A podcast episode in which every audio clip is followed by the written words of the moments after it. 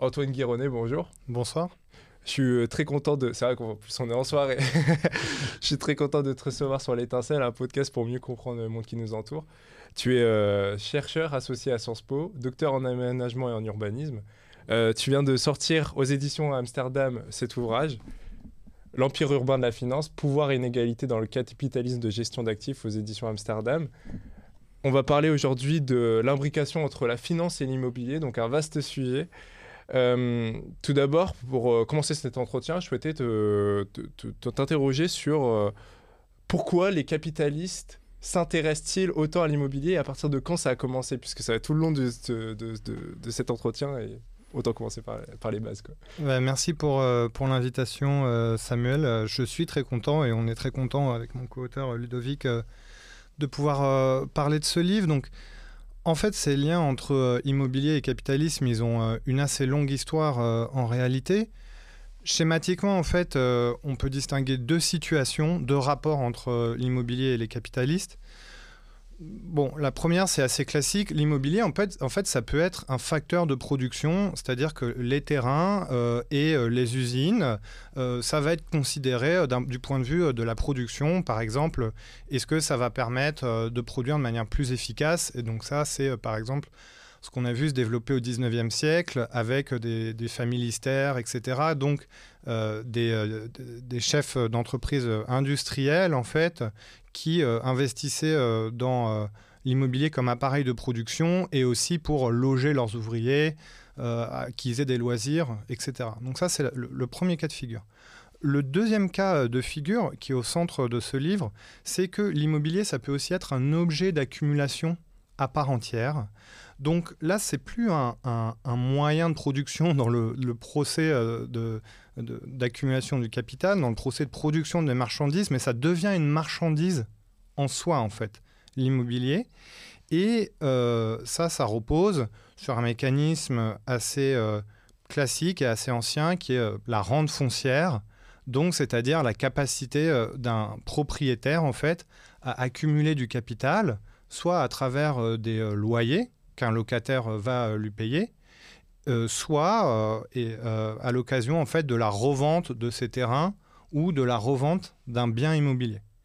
Et pourquoi je dis que ça a une longue histoire? C'est qu'en fait, ça a une histoire de plusieurs siècles. le fait, cette, rente foncière, en fait, le fait que l'immobilier devienne une marchandise. Hein, le sociologue Christian Topalov le, montre bien, on reprend ses travaux dans le premier chapitre. En fait, il y a eu tout un ensemble de changements euh, qui se déploient à partir du XIIe siècle. Euh, donc il a fallu que, euh, en résumé, la propriété féodale laisse la place à la propriété bourgeoise.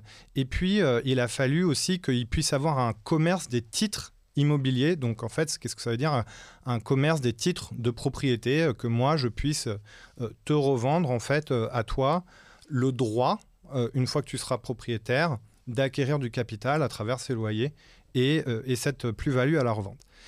Et en fait, ça, euh, dès lors, ça va intéresser euh, les, capitalismes, les capitalistes comme support en fait d'accumulation de richesses. tous les capitalistes en fait en général et en particulier de plus en plus un certain type de capitalistes qui vraiment nous intéresse dans ce livre, qui sont des acteurs de la finance, qui vont s'immiscer comme ça, progressivement, euh, dans euh, l'immobilier et en fait aussi dans d'autres types dont on ne parle pas dans le livre, mais qui, de, de, propriétés euh, urbaines qui sont les infrastructures.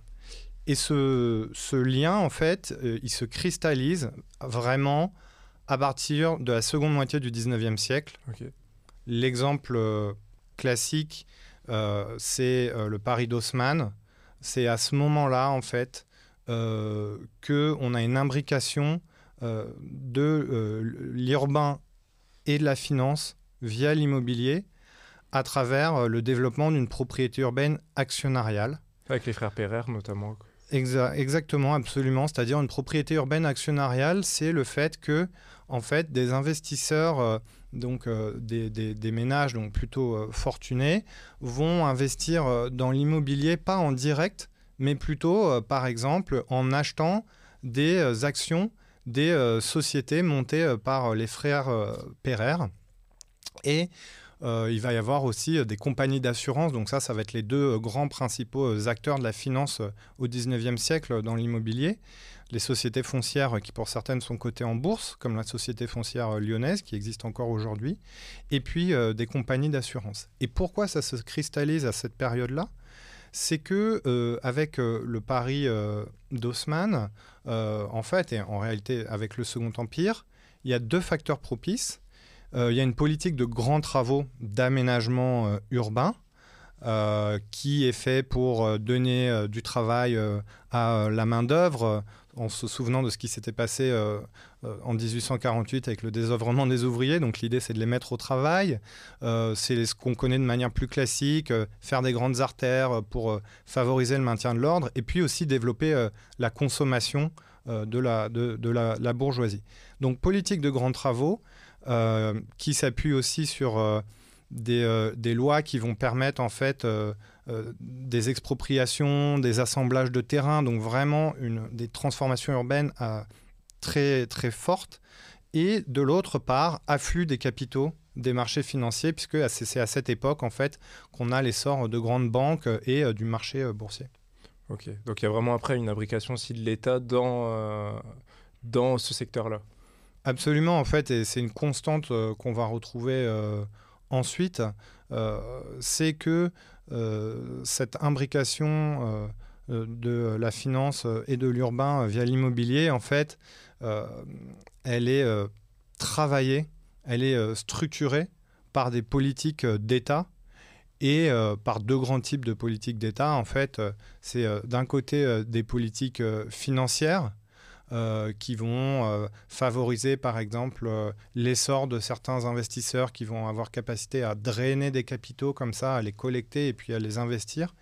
Et puis des politiques d'aménagement en fait qui, entre guillemets, en face de l'offre de capitaux, amènent des supports d'investissement, des opportunités d'investissement.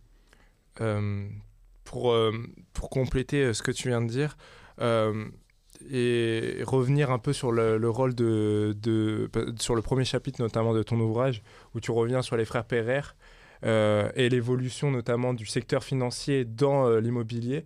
Euh, je souhaitais te poser, t'interroger notamment sur l'imbrication du secteur de, des banques, notamment de Goldman Sachs, donc que tu évoques, tu intitules le chapitre des frères Perrer à, Goldman Sachs. À partir de quand justement ces institutions-là aussi importantes, aussi importantes vont commencer à s'intéresser à, l'immobilier. Et donc, à partir de quelle phase elles vont-elles, elles aussi, euh, s'intéresser à ce secteur-là?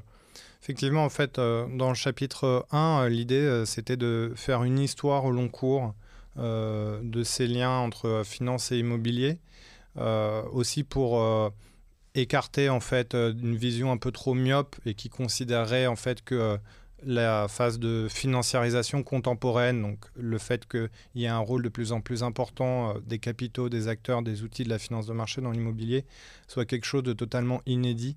En fait, ça s'inscrit dans une histoire longue des flux et des reflux euh, des, capitaux des marchés financiers dans le cadre bâti euh, urbain des villes. Et c'est donc les prémices au Second Empire, mais en fait, il va y avoir trois grandes phases euh, qui vont être euh, trois phases où graduellement, en fait, et avec des formes de continuité aussi, mais avec des, évolutions notamment dans, dans, dans, le poids et le type d'acteurs impliqués, il va y avoir cette place des acteurs de la finance, donc pas seulement en fait des banques, mais ça peut être des compagnies d'assurance ou ou euh, d'autres euh, ou euh, des sociétés foncières qui sont effectivement cotées en bourse. tu, dans ce livre, tu t'intéresses notamment à un acteur très important, c'est les gestionnaires d'actifs. pour, avant d'en venir plus, profondément, plus précisément dans cette question, qu'est-ce que c'est qu'un gestionnaire d'actifs? Alors, un, un gestionnaire d'actifs, c'est un intermédiaire en fait financier. c'est un, un acteur de la finance qui va collecter des capitaux auprès de certains euh, euh, États, d'entreprises ou de ménages, donc, euh, ou d'investisseurs institutionnels. Donc ça, ça va être des fonds souverains, des fonds de pension, des compagnies d'assurance. Donc d'une part, il collecte ces capitaux et d'autre part, il se charge de les faire fructifier en les plaçant dans différents produits d'investissement ou dans différents secteurs. Classiquement, les principales, les principales formes de placement, c'est euh, les actions euh, des entreprises cotées en bourse ou euh, la dette souveraine, les obligations d'État, donc les bons du Trésor américain ou la dette souveraine française. Donc il travaille pour des particuliers notamment Absolument. Il travaille pour des particuliers ou pour ces investisseurs institutionnels qui eux-mêmes en fait collectent des capitaux des, donc on a une espèce d'emboîtement comme ça de différents intermédiaires, mais les gestionnaires d'actifs, c'est vraiment euh, la cheville ouvrière qui a l'articulation entre ces acteurs des marchés des capitaux et euh, différentes opportunités de placement. Donc j'évoquais plutôt des placements financiers et ensuite il va y avoir des placements immobiliers. Puisque typiquement ces euh, compagnies d'assurance, ces fonds souverains, ils vont réserver 5 à 10% de leurs placements dans l'immobilier pour essayer de ne pas mettre tous leurs œufs dans le même panier, donc de ne pas investir qu'en actions Apple ou en dette d'État. Et, euh, pour des choses un peu moins volatiles aussi. Euh. Pour des, alors l'idée effectivement, c'est des choses réputées moins, euh, réputées moins volatiles. Après, on peut s'interroger puisqu'on sait qu'il y a voilà, des, régulièrement des formations de bulles sur les marchés immobiliers qui, qui finissent par exploser. Donc il y a aussi, il y a aussi de, la, de la perte. Mais donc ces gérants d'actifs, une fois qu'ils ont collecté ces capitaux, ils vont se charger de les investir et notamment dans l'immobilier euh, donc, en fait, eux, ils sont vraiment à la frontière entre la finance, c'est-à-dire qu'ils vont aller voir des investisseurs en disant on vous vend en fait euh, un euh, produit qui sur 10 ans va vous rapporter 5% par an. Et ils se chargent dans le même temps de traduire en fait cette promesse de taux de retour sur investissement en paramètres immobiliers. Donc en face de ces 5%, de mettre des villes, des types de biens, par exemple du logement, du bureau ou des commerces, des quartiers, des types de locataires, etc. Donc ils sont vraiment à la frontière entre ces deux mondes. Euh, leur modèle économique, c'est donc de vendre un service euh, d'investissement et une expertise très pointue, puisque par exemple, euh, pour prendre un très gros investisseur institutionnel, le fonds de retraite euh, des enseignants de l'État de Californie, CalPERS, l'immobilier, il n'est pas du tout spécialisé, cet acteur. Donc, comment peut-il savoir s'il est plus intéressant euh, d'acheter un centre commercial à Tokyo ou un bureau euh, à la Plaine Saint-Denis, en Seine-Saint-Denis? Donc, c'est pour ça qu'il va, va déléguer ses investissements à ses gérants d'actifs qui vont se charger, moyennant commission, en fait, eux, ils ont un intéressement ils ont un intéressement, euh, donc il y a des frais de gestion et puis un intéressement au résultat. Et puis, donc, ils vont acheter ces bâtiments et euh, ils vont les mettre en location. Et donc là, on retrouve ce qu'on expliquait au début. Ensuite, ils vont accumuler, ils vont faire fructifier les capitaux de leurs clients investisseurs. Au travers de rentes, de loyers. Absolument. Au travers de rentes de loyers que vont payer, par exemple, les locataires du centre commercial des Halles au centre de Paris ou euh, les locataires d'un immeuble de bureau euh, à la Défense.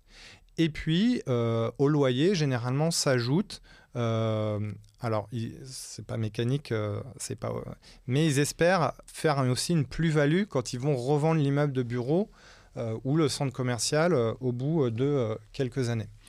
Tu on parlait juste avant de l'État, et pour faire le lien entre l'État et les gestionnaires d'actifs, tu parles à un moment de la phase néolibérale dans les années 80 euh, et notamment du fait que cette phase néolibérale va accélérer le développement de, des gestionnaires d'actifs. Est-ce que tu peux nous en dire plus sur cette phase-là?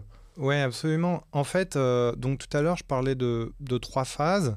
Euh, très rapidement, donc à la suite du Second Empire, il y a une première phase qui est celle de la Troisième République, où là, vraiment, ce qu'on commence à voir au Second Empire se développe très fortement avec ces sociétés foncières cotées en bourse, ces compagnies d'assurance. La deuxième phase, c'est euh, à partir des années 60, euh, enfin, ça renvoie plutôt aux 30 glorieuses, où là, on a déjà des, premiers fonds immobiliers euh, qui, se montent. Il continue à y avoir des sociétés foncières cotées en bourse. L'État, à nouveau, met en place des incitations fiscales, etc. Et la troisième phase à laquelle tu, fais référence, c'est cette dernière phase d'imbrication finance immobilier c'est les années 80. Et en fait, ce qui va se passer pendant ces années 80, ça va préparer le terrain, entre guillemets, en tout cas, ça va déboucher sur cet avènement de la gestion d'actifs. Alors, si on devait caractériser ce qui se passe dans les années 80, en fait, il y a euh, deux choses importantes. La première, c'est qu'il y a une euh, décentralisation des compétences, c'est-à-dire que l'État transfère certaines compétences aux collectivités et en particulier euh, les compétences d'urbanisme, donc par exemple l'instruction et la délivrance des permis de construire, les, programmes d'occupation les plans d'occupation des sols, ce qui s'appelle aujourd'hui les PLU les programmes locaux d'urbanisme. Euh, et donc, en fait, euh, des collectivités, en particulier euh, des communes, vont lancer, notamment à Paris, des grands projets en se servant notamment de l'immobilier tertiaire pour équilibrer les projets, pour tirer les dynamiques en fait des différents projets d'urbanisme. L'autre plan auquel tu faisais référence, c'est qu'il y a des politiques de libéralisation. Il y a des politiques de libéralisation de la construction puisque l'État en fait autorise euh, la construction de bureaux en blanc. Donc qu'est-ce que ça veut dire? C'est qu'il autorise un certain type d'opération qui consiste à, euh, pour un promoteur immobilier, construire un bureau sans avoir d'occupant final. Donc on construit en fait sans savoir qui occupera le bureau. Donc il y a un fort risque puisqu'en fait on construit sans savoir si finalement on pourra louer le bureau ou euh, le revendre à une société qui souhaiterait euh, l'occuper. Et la deuxième politique de libéralisation, c'est en fait l'État ouvre les vannes du crédit et donc les banques vont beaucoup prêter aux promoteurs immobiliers. En plus, il n'y a plus les talons or depuis, notamment aux États-Unis. Oui. Oui, oui, oui, ça, tout ça s'encastre en fait dans un ensemble de transformations politico-économiques donc qu'on connaît bien. Et ce qui va se passer, c'est que ce couple, en fait, euh, promoteur immobilier, marchand de biens d'un côté et euh, banque, va euh, en fait beaucoup produire. À ce moment-là, il y a déjà des compagnies d'assurance, en fait, et des foncières qui achètent une partie de l'immobilier de bureau. Et donc, cette machine, comme ça, va s'emballer et il va y avoir le gonflement d'une bulle immobilière qui va exploser. Et donc, en 91, et à ce moment-là, en fait, euh, c'est la faillite de beaucoup de promoteurs, de marchands de biens, en fait, euh, euh, et les banques récupèrent en fait beaucoup de prêts défectueux ou d'opérations pas finies. Et les investisseurs institutionnels qui avaient beaucoup acheté, des grandes compagnies d'assurance comme GAN, etc., en fait, se retrouvent notamment avec des bureaux vides. Et à partir de ce moment-là, donc le, le, marché en fait plonge et il y a un, autre type d'investisseur qui était assez peu euh, implanté sur le marché euh, de l'immobilier euh, français qui va arriver, qui sont des fonds en fait états-uniens, des fonds qu'on appelle des fonds vautours à l'époque, parce que en fait ils, ils, arrivent comme ça au plus bas du cycle pour acheter à moindre coût, à prix cassé, et puis attendre que ça redémarre et ensuite revendre. Et en fait, euh, donc, euh, ça va être des fonds comme Goldman Sachs, effectivement, qui est le plus, qui est le plus connu, donc qui est en fait Goldman Sachs, une banque d'investissement euh, états-unienne et qui avait donc sa filiale en fait de gestion d'actifs immobiliers. Ces fonds vont racheter beaucoup de créances, donc de prêts toxiques dont les banques ne veulent plus, vont racheter beaucoup de bâtiments vides aux investisseurs institutionnels. Et ça va avoir deux conséquences sur le marché. Déjà, ça va injecter à nouveau beaucoup d'argent frais, et donc ce qui va participer à la relance du marché en fait. Et surtout, ils vont diffuser une nouvelle culture, qui est cette culture de la gestion d'actifs, avec euh, tout un tas en fait euh, nouvelles approches et des nouveaux outils euh, pour gérer euh, l'immobilier de façon beaucoup plus active, donc en cherchant par exemple à modéliser les, les retombées en fait de cette rente foncière dont on parlait. Analyser les profits. Voilà, analyser les profits, calculer combien les loyers futurs vont les rapporter. Euh, ils vont avoir aussi beaucoup plus euh, tendance à avoir recours euh, à, l'endettement. donc en fait, ils vont importer toute une manière de faire. Il y a, des professionnels de l'époque qui disent en fait que comme aussi il va y avoir ils vont avoir, ils vont s'implanter avec des équipes locales, ils vont embaucher pas mal de, gens de l'immobilier en fait. ça va faire des véritables écoles en fait. et donc c'est comme ça que va se diffuser une culture qui en fait va rester et qui va transformer le marché, puisque eux en fait, euh, voilà, ils, vont investir massivement et puis assez rapidement en fait ils vont sortir du marché. Mais entre-temps aura eu lieu cette bascule euh, et euh, ce développement en fait de, de, la gestion d'actifs immobiliers. Et du coup, aujourd'hui en France, comment ça structure ce, marché des gestionnaires d'actifs? Parce qu'il me semble dans l'ouvrage, et on pourra le mettre aussi dans, la vidéo, il y a, ça structure, tu, tu, montres une carte notamment du fait que les acteurs, ils sont énormément à Paris.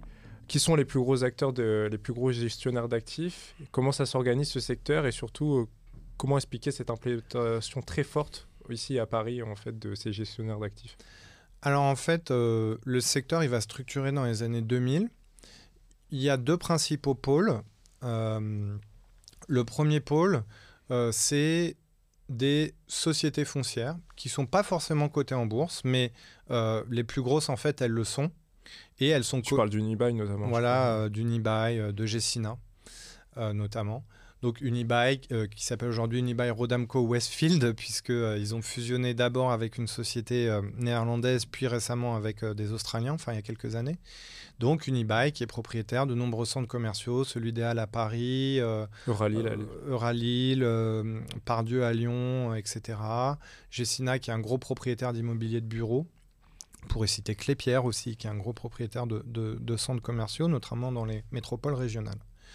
En fait, eux, elles, ces sociétés foncières, elles font la gestion d'actifs. Elles ont, alors, leurs clients, c'est des actionnaires qui achètent des parts de ces sociétés cotées en bourse et pour leur verser des dividendes, ces sociétés, eh bien, à nouveau, euh, elles, euh, en fait, leur, leur reversent les bénéfices qui sont tirés des loyers et des plus-values. C'est un secteur euh, qui est assez, assez concentré. Le, deuxième pôle, c'est des gérants de fonds. dans le jargon, on appelle ça des sociétés de gestion de portefeuille. Alors eux, ces sociétés, elles vont monter des fonds immobiliers euh, et euh, le principe, en fait, est le même. En fait, la forme change, mais le principe est le même. C'est aller chercher euh, à nouveau les capitaux des clients particuliers, donc des ménages qui auraient de l'épargne à placer, ou des clients institutionnels comme les fonds de pension. Constituer un tour de table comme ça. Et puis, une fois qu'ils ont récolté les capitaux, en fait, le fonds va acheter, récupérer les loyers, etc., etc.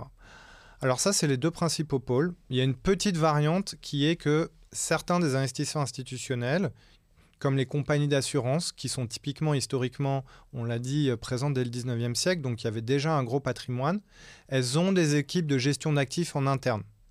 Donc euh, voilà, c'est pas toujours, euh, ça passe pas toujours par un intermédiaire qui serait un, tiers, un tiers intermédiaire. C'est un, c'est un, et il y a deux choses sur ce secteur quand on cherche à le circonscrire. C'est que au-delà de ces deux pôles et de la variante que je viens d'évoquer, c'est un secteur très homogène. Au sens où, en fait, euh, quand nous, on a fait beaucoup d'entretiens avec des gérants d'actifs, que ce soit de foncières ou euh, de euh, gérants de fonds, et en fait, au-delà de ces formes distinctes, de ces statuts, ils ont en fait, ils travaillent avec les mêmes catégories les mêmes outils et ils ont des critères d'investissement qui sont sensiblement similaires. La deuxième chose, c'est qu'en plus d'être un secteur très homogène, c'est un secteur qui est euh, très fortement concentré. Il y a euh, trois manières dont c'est concentré. La première, c'est que ça, ça centralise beaucoup de capitaux. Euh, donc à l'échelle, pour donner un repère, à l'échelle mondiale, le marché, ça serait 11 euh, 000 milliards euh, d'actifs sous gestion. C'est énorme. C'est significatif. Et en, en, en, France, si on se concentre juste sur euh, cette... En France, c'est 300 de mémoire, 365 ou 385 milliards d'euros avec une, une progression une progression assez forte puisque ça, plus, ça s'est développé de 85% en 10 ans. Donc là, vraiment, on voit qu'il y a un, effet d'accélération, de croissance très forte et, d'accélération. c'est en plus une entreprise, c'est un secteur qui a une concentration économique. C'est-à-dire que non seulement euh, il y a beaucoup de capitaux qui convergent vers ce secteur, mais ce secteur est composé d'un très faible nombre d'acteurs qui font la pluie et le beau temps sur euh, l'immobilier. Donc, si on prend les foncières, euh, ce qu'on a calculé, c'est que il y a 32 foncières, et si on prend seulement le top 5, c'est 75% de la capitalisation en fait de toutes ces, de ces, de, des 32 foncières. Et euh, si on prend en fait ensuite euh, les, euh, les, sociétés qui gèrent des fonds, les sociétés de gestion de portefeuille, on a aussi des niveaux de concentration assez forts. Et dernière chose, c'est ce que tu évoquais, c'est une concentration qui est ultra parisienne. Ultra parisienne, concentration spatiale.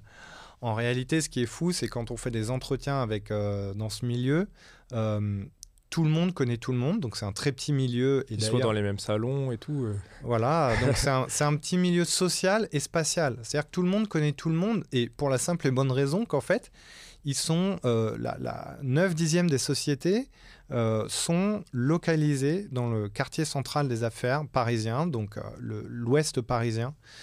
et donc en fait, quand on va faire des entretiens, euh, il suffit de descendre à Miroménil, par exemple, et on fait tout à pied et on peut, passer, on peut limite avoir deux entretiens dans la même matinée, puisqu'en fait, on va trois rues plus loin. Ils sont côte à côte. Ils sont côte à côte, en fait, et donc cette proximité spatiale, euh, c'est en fait, c'est le vecteur d'une interconnaissance personnelle très forte, et donc il y a beaucoup aussi de, de circulation, de gens qui travaillent deux ans pour un fonds, puis qui vont ensuite travailler quatre ans pour un autre. Donc ça, ça Ils viennent aussi des mêmes écoles, ce que tu montres. Euh. Absolument, c'est des gens généralement qui viennent d'écoles de, commerce. Euh, il y a eu un certain, il y a eu certains masters spécialisés en finance de l'immobilier, euh, notamment à Dauphine.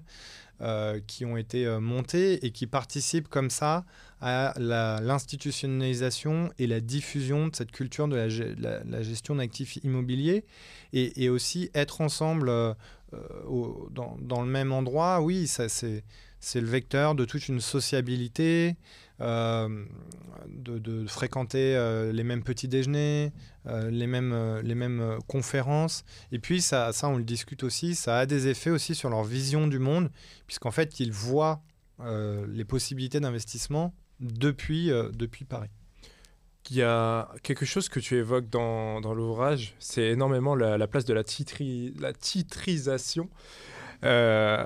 Et euh, quand j'ai lu l'ouvrage, j'ai pensé énormément au film The Big Short et notamment euh, à cet aspect-là de la titrisation, parce que pour ceux qui ont vu, c'est ce qui amène la crise des subprimes. Mm.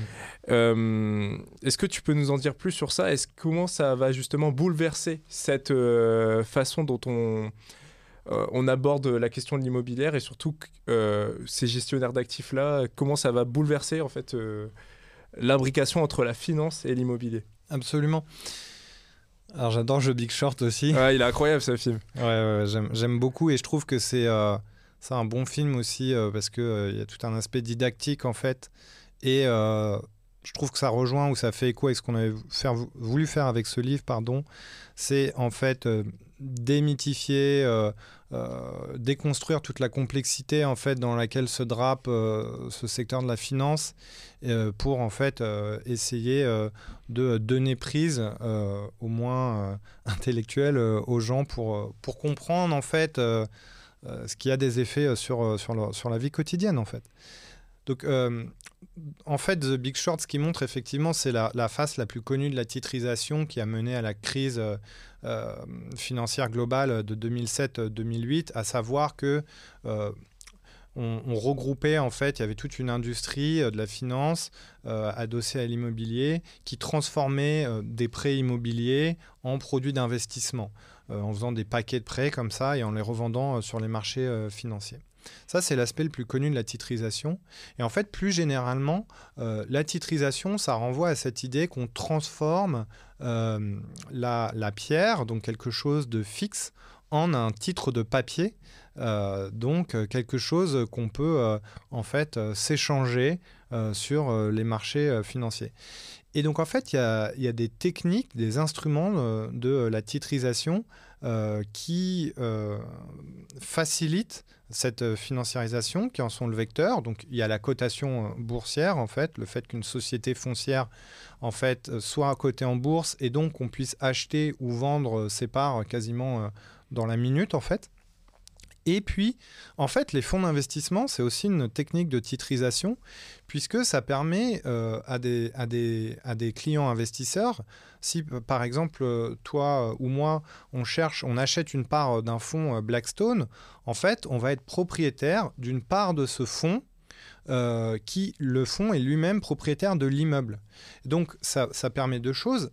Déjà, ça permet euh, d'avoir accès à des opportunités d'investissement euh, qui sinon seraient euh, trop chères pour, pour des investisseurs qui n'ont pas forcément 50 millions d'euros en poche.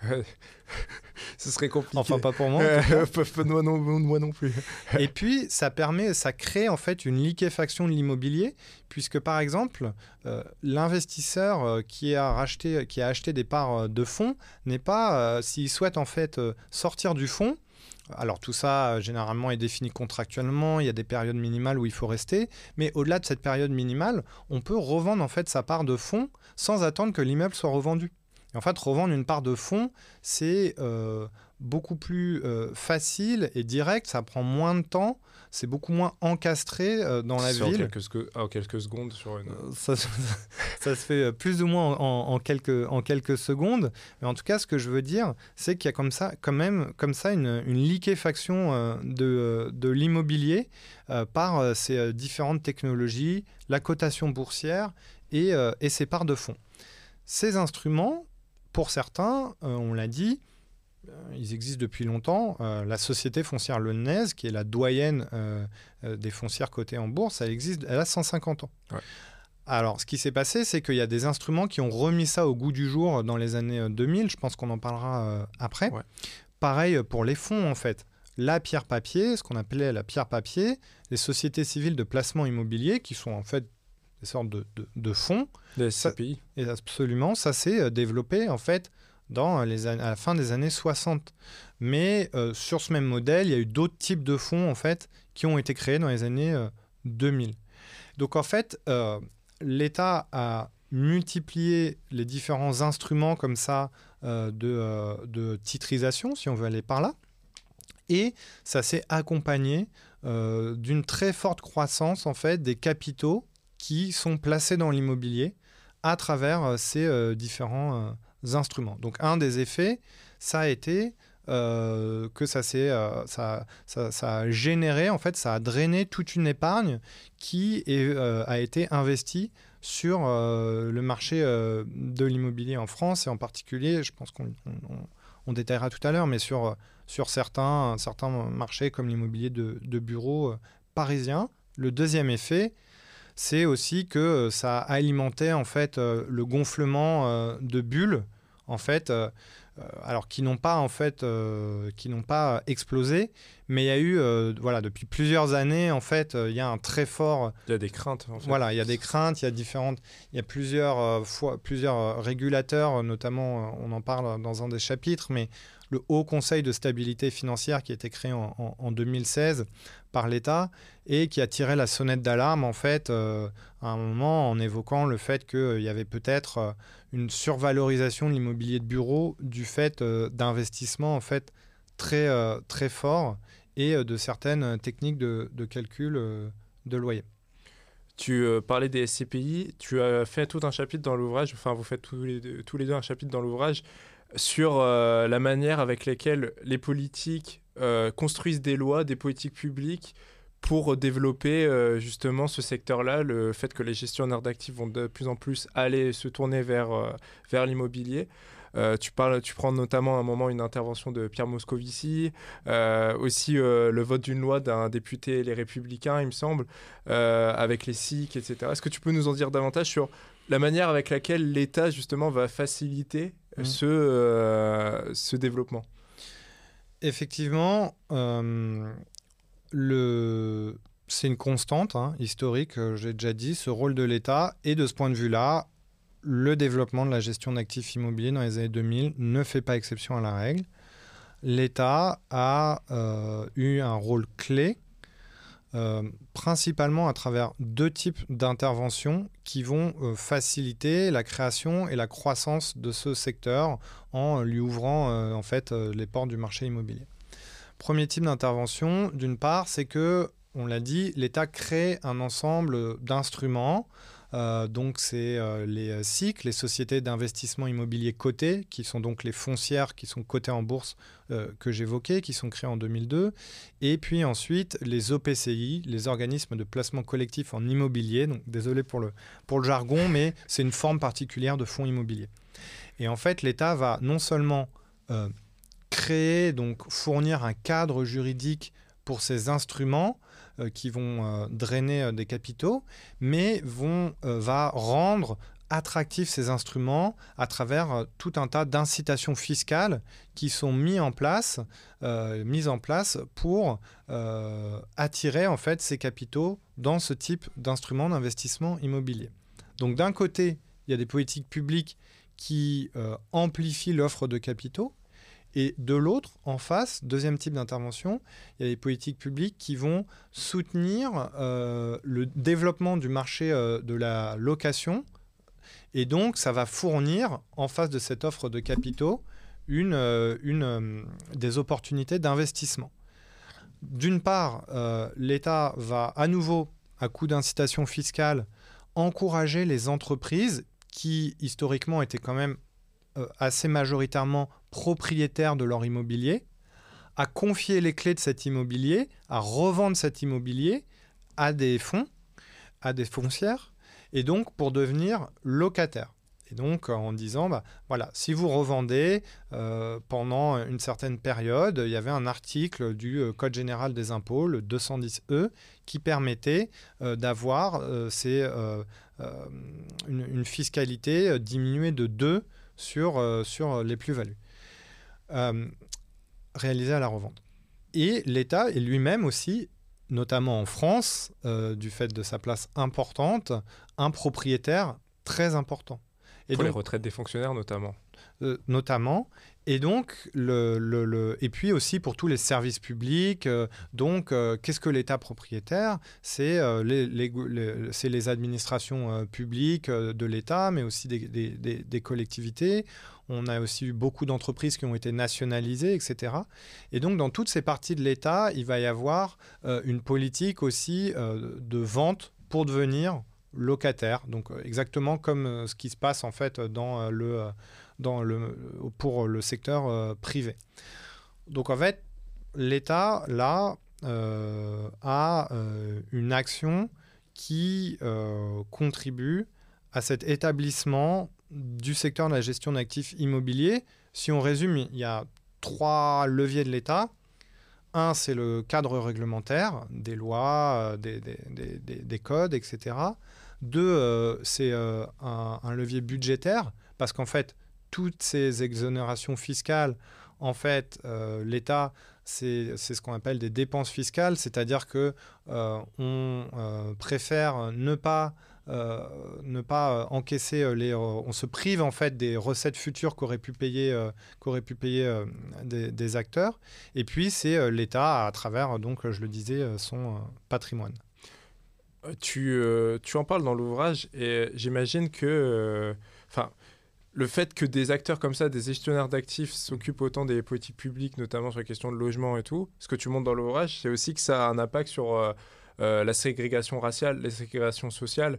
Euh, tu en fais vraiment un énorme chapitre, enfin, tu, consacres vraiment un chapitre là-dessus. Est-ce que tu peux nous en dire davantage sur, la manière avec laquelle justement ces gestionnaires d'actifs vont favoriser cette, vont favoriser cette ségrégation raciale et sociale euh, en France, mais aussi ailleurs, euh, dans d'autres pays, je pense même aux États-Unis, j'imagine, où, où, le secteur est plus important. Ah, effectivement, euh, nous, c'est vrai que le, livre, il, porte spécifiquement sur, la euh, France, sur la France, oui, à partir d'un ensemble de recherches au long cours qu'on a mené ces, ces 12 dernières années. Alors, effectivement, dans ce cadre, en fait, régulatoire assez propice à leur développement, et d'autant plus propice qu'en fait, euh, ils ont aidé à, sa, création, puisqu'il y, a voilà, il y a eu beaucoup de lobbying, une interconnaissance très forte euh, entre certains sénateurs, effectivement, euh, et, certains lobbyistes. Et puis aussi, voilà, un, un cadre d'austérité qui pesait sur l'État, qui fait qu'on préfère, en fait, faire de la dépense fiscale plutôt que des dépenses directes. Les gérants d'actifs sont devenus assez puissants sur certains marchés et ont des critères d'investissement très sélectifs. C'est-à-dire qu'ils n'investissent pas n'importe où, ni dans n'importe quoi, et ils ne louent pas leur bâtiment à n'importe qui. Alors, euh, quand on fait un peu euh, la, cartographie euh, de leur patrimoine et puis qu'on les interroge pour savoir où ils investissent, ce qu'on peut noter, c'est qu'il y a une très forte sélectivité socio-spatiale. Ça veut dire que, en fait, ils ciblent vraiment certains territoires en particulier. Donc, euh, grosso modo, c'est la région parisienne qui récolte 70% euh, des investissements. Et à l'intérieur de la région parisienne, il y a aussi des inégalités interurbaines puisqu'ils vont, investir dans certains quartiers et pas dans d'autres. Et donc, pour ce qui est de l'immobilier bureau, dans les principaux pôles euh, d'affaires. Pareil, dans quoi ils investissent Très peu dans le logement en réalité. Euh, beaucoup plus dans euh, les bureaux, qui sont vraiment leur domaine de prédilection, mais aussi les commerces, les plateformes logistiques et certains types de logements très spécifiques, les résidences étudiantes, euh, les résidences seniors. Orpea par exemple, alors même Orpea ou, ou par exemple, il y a d'autres gros, gros acteurs comme ICAD qui était qui est issu de la enfin qui est dans la galaxie de la Caisse euh, des dépôts qui avait euh, pendant longtemps une branche euh, santé. Donc propriétaire d'immobilier de, santé. c'est aussi un ciblage de certains bâtiments. Donc, par exemple, si on prend l'immobilier de bureau, ils vont tendanciellement préférer acheter des bâtiments massifs, donc c'est-à-dire 15 à 30 000 m2, proches des transports en commun, euh, une architecture assez banale et standardisée euh, sur plateau qu'on peut facilement rediviser au cas où un locataire euh, nous fait faux bon et donc on doit on n'a plus un seul locataire sur 30 000 m2, mais qu'on doit le, vendre, le, pardon, le relouer à, à deux entreprises en, faisant deux fois 15 000 m2. Et puis, c'est des bâtiments monofonctionnels, c'est-à-dire que généralement, c'est un immeuble de bureau d'un seul tenant, peut-être avec un commerce en bas, mais ils sont très rétifs au-delà des discours euh, qu'il peut y avoir et qui sont apparus récemment, euh, ils sont très rétifs euh, à la mixité fonctionnelle, c'est-à-dire le mélange de bureaux et de logements, par exemple, que ce soit au sein d'un même bâtiment ou même au sein d'un quartier, ils préfèrent que les, immeubles de bureaux soient groupés, en fait, pour un peu que ça fasse quartier d'affaires, parce que selon eux, c'est plus identifié par des locataires euh, et donc ils auront euh, plus de chances en fait euh, de louer si ils sont dans un quartier d'affaires bien connu en fait. Et ils attirent aussi un certain type de profil, un certain type de gens plus facilement. Absolument. et ils louent et, ils louent en fait à des entreprises qui sont essentiellement des grandes entreprises qui sont en fait capables de louer beaucoup de mètres carrés d'un coup sur des baux de longue durée de 9 à 12 ans et tout ça, en fait, c'est euh, euh, non seulement parce qu'ils euh, perçoivent que c'est plus sécurisé pour eux, de leur point de vue, mais aussi que ça leur demande moins de travail, en fait. ça demande moins de travail d'avoir à, budget d'investissement équivalent, d'avoir un immeuble de bureau avec trois grands locataires, plutôt que d'avoir 10 immeubles de logement avec 100 locataires. Donc en fait, pour eux, c'est... c'est ça, c'est un peu la, tendanciellement la, euh, cartographie euh, de leurs euh, critères d'investissement. Il y a des nuances. ce, que, qui est important de, de, garder à l'esprit, c'est il y a des marchés où ils sont très puissants, donc typiquement l'immobilier de bureau, et en particulier dans la métropole parisienne, où ils sont surreprésentés.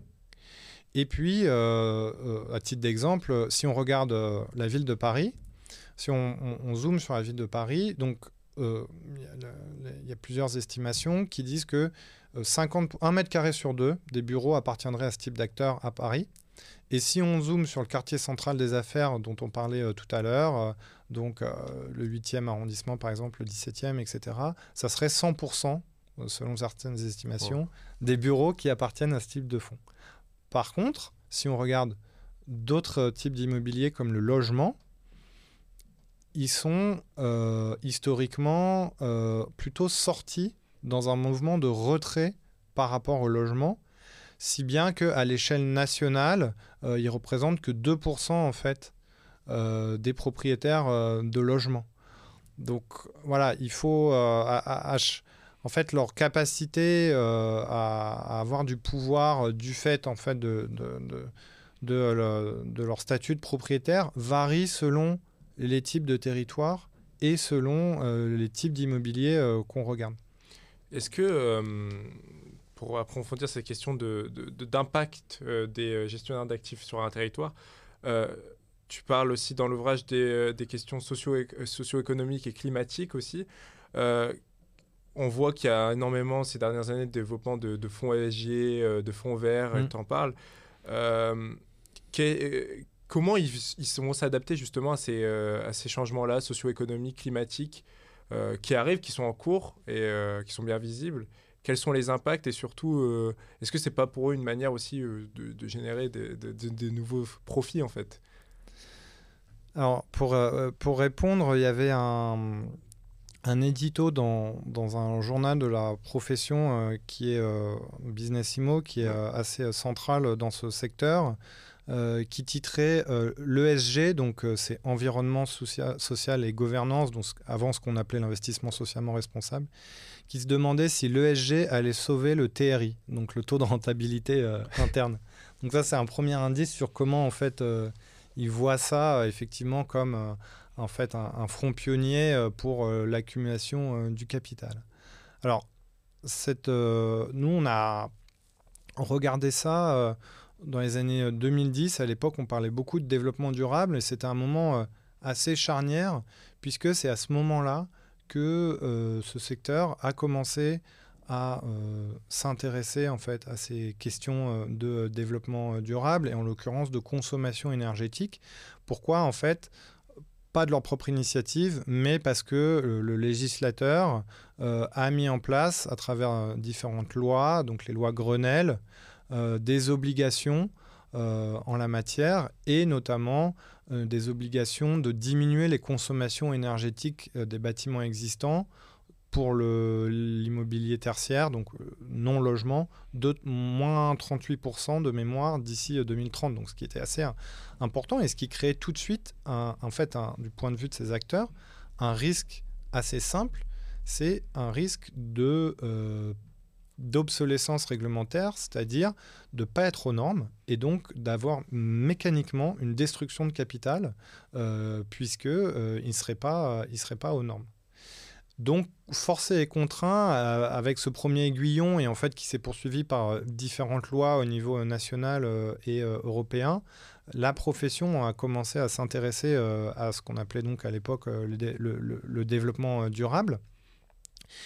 Euh, bon, d'une part, euh, il y a à nouveau eu une mobilisation collective euh, avec des tentatives de lobbying pour s'assurer que les décrets d'application de ces objectifs de loi Grenelle ne seraient à minima pas contraires à, à leurs objectifs d'accumulation de capital. Au niveau des organisations, il y a eu des directions de développement durable qui ont été créées, des nouveaux indicateurs, etc. Mais quand on regarde euh, leur pratique d'investissement et leur manière de calcul, rien ne change. Rien ne change. En fait, il n'y a pas eu d'aggiornamento. En fait, ce qui s'est passé, c'est qu'ils ont cherché littéralement à prendre en compte le développement durable. Euh, donc le développement durable qui était souvent réduit là à des indicateurs comme euh, est-ce qu'un bâtiment a un label haute qualité environnementale, donc HQE. Et donc l'idée c'était d'essayer de modéliser euh, quelles allaient être les retombées euh, par rapport au loyer ou au prix de vente du fait que euh, ce bâtiment était considéré comme vert ou pas. Et donc il y a depuis, en fait ça n'a pas fini, mais depuis cette époque, il y a toute une réflexion et une quête de cette valeur verte qui essaye de, modéliser ces retombées et de voir si par exemple on va pouvoir avoir un, loyer plus important parce que l'immeuble est vert ou on va pouvoir mieux le revendre. Bon, en réalité, ce qui se passe, voilà, il y, a une controverse. Il y a des gens qui disent, bah, c'est pas qu'il y aura un surloyer, c'est juste que euh, c'est les autres qui ne seront pas verts qui vont, mais, qui vont baisser. Donc il y aura une décote brune, mais euh, donc un immeuble vert maintiendra euh, sa valeur. Et alors il y, a toute cette, controverse autour de, la valeur verte, mais au-delà de cette, cette, controverse qui est toujours pas tranchée, il y a euh, un enjeu crucial là pour les gérants d'actifs qui est euh, une forme de relégitimation en fait à la fois vis-à-vis euh, du régulateur et puis vis-à-vis de leurs clients aussi. C'est-à-dire voilà, dire aux investisseurs institutionnels qui eux-mêmes ont des contraintes réglementaires ou d'essayer d'attirer certains jeunes investisseurs particuliers qui pourraient peut-être être plus sensibles à ce type d'arguments. Il y a un enjeu en fait de montrer euh, qu'on a des fonds verts, qu'on a une politique d'investissement vert, y compris aussi parce que les différents marchés immobiliers sont en concurrence. Et donc, euh, eh ben, si euh, le tournant vert est, plus, pris plus rapidement en fait, aux États-Unis, les clients investisseurs risqueraient en fait de retirer leurs billes et puis d'aller les mettre dans des fonds sur d'autres marchés immobiliers. Ce qu'avait montré aussi Edouard Morena dans son bouquin sur les riches, les ultra riches qui s'intéressent aussi aux, aux questions du réchauffement climatique. Oui, absolument. Plus généralement, au-delà euh, de, l'exemple que j'évoque, en fait, aujourd'hui, euh, il y a un, consensus en fait économico-politique sur euh, l'enjeu en fait d'accéder aux capitaux de la finance pour financer la, lutte contre le réchauffement climatique, à la fois financer des actions d'atténuation, euh, donc de diminuer en fait euh, l'empreinte euh, du cadre bâti qui en fait on s'en rend pas, toujours compte, mais par rapport au transport ou à l'industrie, en fait, le cadre bâti des villes pèse au moins autant, voire plus lourd, en termes de consommation d'énergie carbonée. Euh, et on sait par ailleurs que l'activité de la construction est très polluante, euh, etc. Donc atténuation. Et puis il y a aussi cette idée d'aller chercher euh, les capitaux de la finance, et notamment ceux des gérants d'actifs, pour financer l'adaptation aux effets du réchauffement climatique. Donc vraiment, il y, a ces deux volets, et on voit comme ça un marché qui est en train de prendre. Face à, face à tout ça, face à cette financiarisation de l'immobilier, face à cette place des gestionnaires d'actifs, euh, tu évoques dans l'ouvrage la place aussi de l'État dans la création notamment euh, du livret A avec la Caisse des dépôts et des consignations qui est, qui est très importante notamment dans le financement de l'immobilier, notamment les logements sociaux. Euh, comment, à la fin, tu, tu, analyses notamment les différentes mobilisations qui ont lieu en France, mais il y en a très peu encore, mmh. tu le notes. comment ils on, peut se réapproprier euh, le logement, qui, comme tu le disais au début de cet entretien, est une source de rente, une source de, profit, pour que ça devienne vraiment euh, une, le, logement devienne vraiment une propriété d'usage et qu'on sorte de cet engrenage en fait et, euh, et ça nous permettra aussi d'en venir à, un acteur dont on n'a pas très peu parlé dans, dans l'entretien, mais de Blackstone que tu as, évoqué tout à l'heure. Quel, quel, est son rôle et pourquoi il y a eu d'un seul coup une mobilisation, notamment à Marseille, contre cet acteur-là donc voilà comment on peut aujourd'hui se réapproprier le, logement qui, a une place très importante, d'autant plus en ce moment avec euh, C'est une, euh, vaste question et qui a une, une, certaine actualité, effectivement, parce que le, le rapport Oxfam sur les inégalités du, du, logement. Alors, il y a une.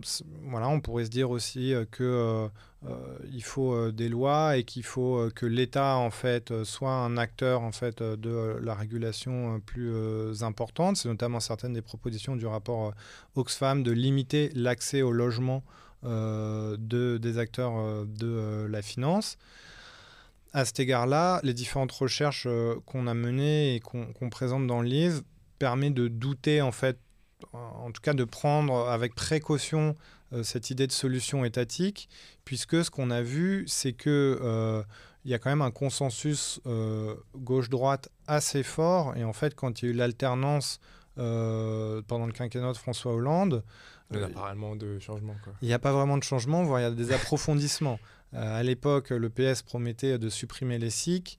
voilà, il y a eu des ajustements sur des, détails fiscaux, mais il n'y a pas eu de, de, remise en compte, en cause. Pouvoir, on a cherché à s'appuyer sous le gouvernement Hollande on a cherché à s'appuyer sur cette industrie pour financer du logement intermédiaire pour les classes moyennes. Au niveau local, on n'en a pas beaucoup parlé, mais les collectivités territoriales sont un, élément, un acteur très important du fait de la décentralisation. En fait, c'est elles qui ont euh, en grande partie euh, les mains sur les différents leviers qui jouent sur euh, la captation de la rente foncière. Là aussi, par exemple, pour prendre le cas de Lyon, l'alternance politique entre euh, une mairie euh, et une métropole très entrepreneuriale sous Gérard Collomb et euh, l'alternance écologiste, la nouvelle majorité écologiste. Il y a un changement de discours, mais l'idée c'est de continuer. L'idée c'est de continuer à travailler avec des acteurs de l'immobilier et notamment avec des gérants d'actifs. Alors par exemple, à Dieu, oui, il n'y a plus de tours qui vont être construites, et l'idée, ça va plutôt être de réhabiliter euh, les bureaux existants, ce qui va, ce qui renvoie à ce qu'on vient de dire, c'est-à-dire ce qui, euh, ce qui va très bien finalement euh, avec l'idée de développer ce marché de l'immobilier vert, d'autant plus facilement que c'est le quartier des affaires lyonnais.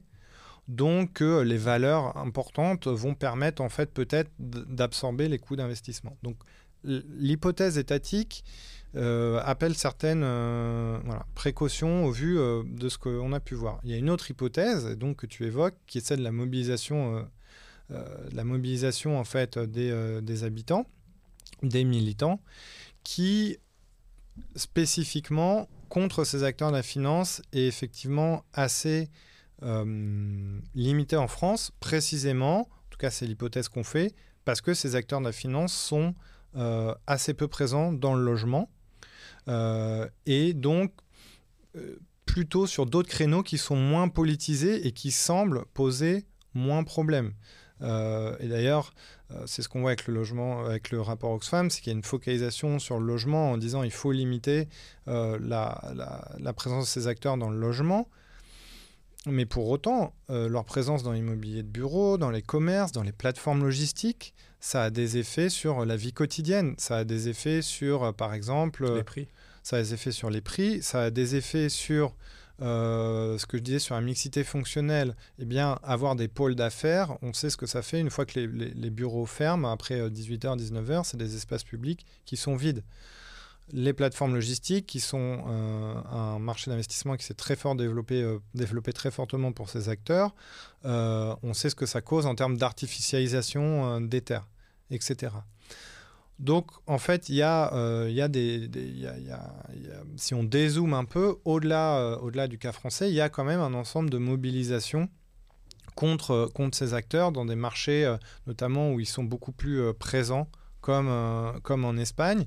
Donc, il y a des mobilisations locales et puis il y a aussi des mobilisations à des niveaux transnationaux, entre guillemets, puisque l'ONU, par la voix, enfin, le Conseil des droits de l'homme, par la voix de son rapport, de ces deux anciennes rapporteuses euh, sur, le, droit au logement euh, convenable euh, avaient essayé comme ça de dénoncer en fait, et de faire du naming and shaming, notamment par rapport à Blackstone, en pointant du doigt, en fait, ces pratiques en matière de gestion des locataires, puisque donc Blackstone, qui est le plus gros fonds dans la plus grosse société de gestion de fonds euh, immobiliers.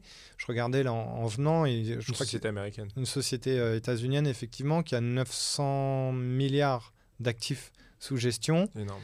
Énorme, qui est très présente dans le logement, notamment dans le, le marché des pavillons aux États-Unis ou euh, dans, euh, dans des immeubles collectifs, euh, par exemple, enfin, qui a été très présente en Suède.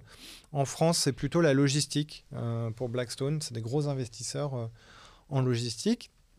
Donc, la rapporteure Leilani Farah de l'ONU avait comme ça fait du naming and shaming, c'est-à-dire écrit une lettre à Blackstone et à différents gouvernements nationaux pour les en fait, euh, les mettre devant leur, responsa leur, responsabilité. Et ce naming and shaming, c'est en fait une des modalités qu'on voit d'un arc de contestation comme ça contre la financiarisation du logement en particulier et plus généralement euh, de la production urbaine. Parce que ça peut réellement fonctionner parce que c'est aussi une pratique qui est assez courante notamment par rapport aux entreprises du fait qu'il y ait soit des écarts de salaire très importants, soit parce qu'il n'y a pas suffisamment de recrutement d'un de, d'un certain groupe de personnes, d'un certain groupe d'individus euh, est-ce que ça peut vraiment fonctionner C'est difficile, euh, c'est difficile à dire. Manifestement, ça n'a pas mis euh, fin aux activités, euh, aux activités de Blackstone. En soi, je ne sais pas si c'est suffisant.